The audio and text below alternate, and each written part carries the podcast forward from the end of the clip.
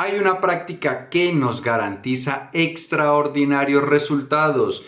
Sin embargo, esa práctica, tan buena como es, no es muy usual hoy en día, la era de la distracción. Hoy tenemos a nuestro alcance en la mano literalmente armas de distracción masiva. ¿Y eso qué es lo que hace? Que nos aleja de nosotros mismos, nos impide conocernos, nos impide utilizar el superpoder de nuestro pensamiento. Nuestro cerebro es una máquina extraordinaria capaz de producir grandes cosas pero para ello necesitamos hacer uso de la soledad, de pasar rato con nosotros mismos para poder utilizar al máximo ese gran instrumento que poseemos. En el muy buen libro La magia de pensar en grande de David Schwartz, hay un pasaje dedicado a la soledad y cómo los grandes líderes de la historia han hecho uso de ella. Te lo comparto porque es un texto que inspira y motiva a utilizar como debe ser la herramienta más poderosa que hay en el universo. Y como esto de convertirnos en seres extraordinarios, en ser la mejor versión de nosotros mismos, no solo es importante, sino urgente, pues empecemos ya mismo. Bienvenido a las Notas del Aprendiz, el lugar que está dedicado a ti, a darte todas las ideas y todas las herramientas que necesitas para que te conviertas en tu más extraordinaria versión y para que de esta manera vivas la vida extraordinaria, la que siempre has soñado y la que naciste para vivir. Mi nombre es Pablo Arango y si esta es la primera vez en las notas del aprendiz, por favor considera suscribirte para que no te pierdas ninguna de estas valiosísimas ideas. Ah, y si te gusta el contenido como este acerca de cómo mejorar y cómo volvernos cada vez más extraordinarios, por favor dale al botón de me gusta para yo saber que este es el contenido que quieres y así producir más de este.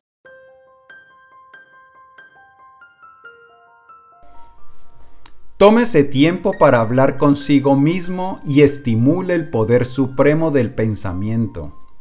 Generalmente nos imaginamos a los líderes como gente muy ocupada, y lo son.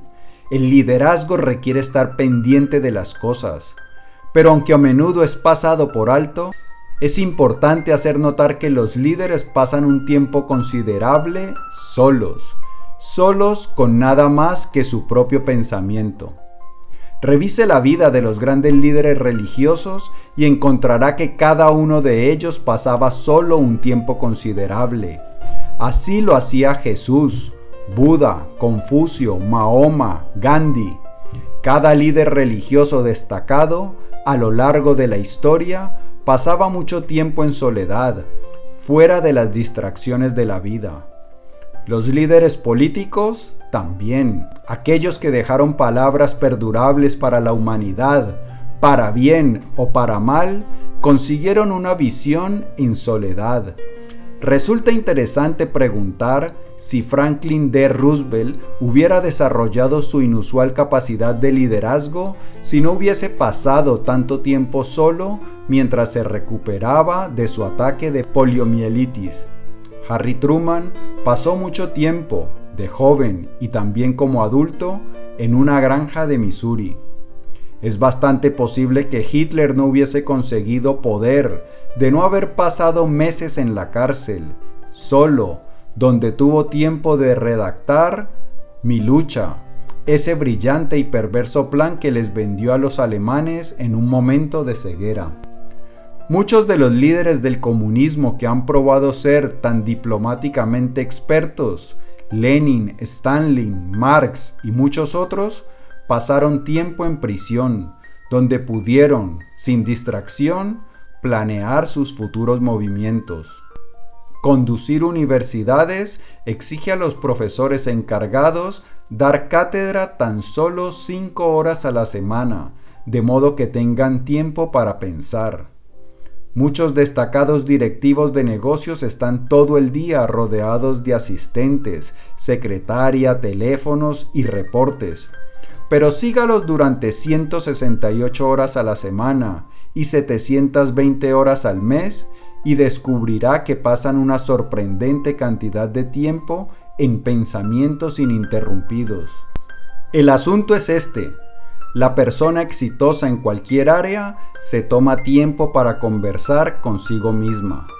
Los líderes usan la soledad para ensamblar las piezas de un problema, para hallar soluciones, para planear y, en una frase, para elaborar su superpensamiento.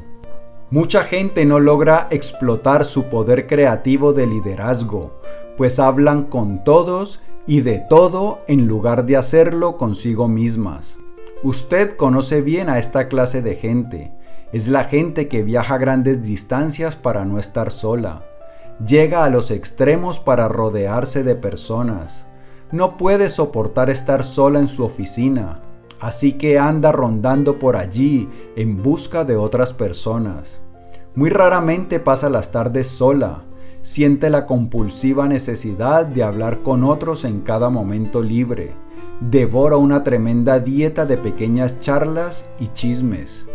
Cuando esta gente se ve forzada por las circunstancias a estar físicamente sola, encuentra medios para evitar estar mentalmente sola. En esos momentos recurre a la televisión, al periódico, radio, teléfono, cualquier cosa que ocupe su proceso de pensamiento. En realidad está diciendo, Señor televisor, Señor periódico, ocupa mi mente, tengo miedo de ocuparla con mis propios pensamientos. El Señor no puedo soportar estar solo, rehuye el pensamiento independiente, mantiene su mente embotada, siente un terror psicológico de sus propios pensamientos y con el tiempo se vuelve cada vez más superficial. Comete muchos actos apresurados, no logra desarrollar una firmeza en cuanto a sus propósitos, o sea, estabilidad personal. Él es, desafortunadamente, ignorante del superpoder que hay, sin usar, tras su frente. No seas un señor, no puedo soportar estar solo. Los líderes exitosos estimulan su superpoder estando solos. Usted también puede. Veamos cómo.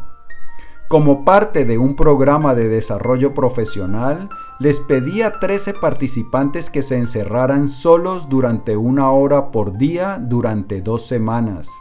Se les pidió a todos los participantes que se aislaran de todas las distracciones y pensaran en forma constructiva sobre cualquier cosa que les viniese a la mente. Al final de las dos semanas, cada participante, sin excepción, comunicó que la experiencia resultó ser sorprendentemente práctica y valiosa.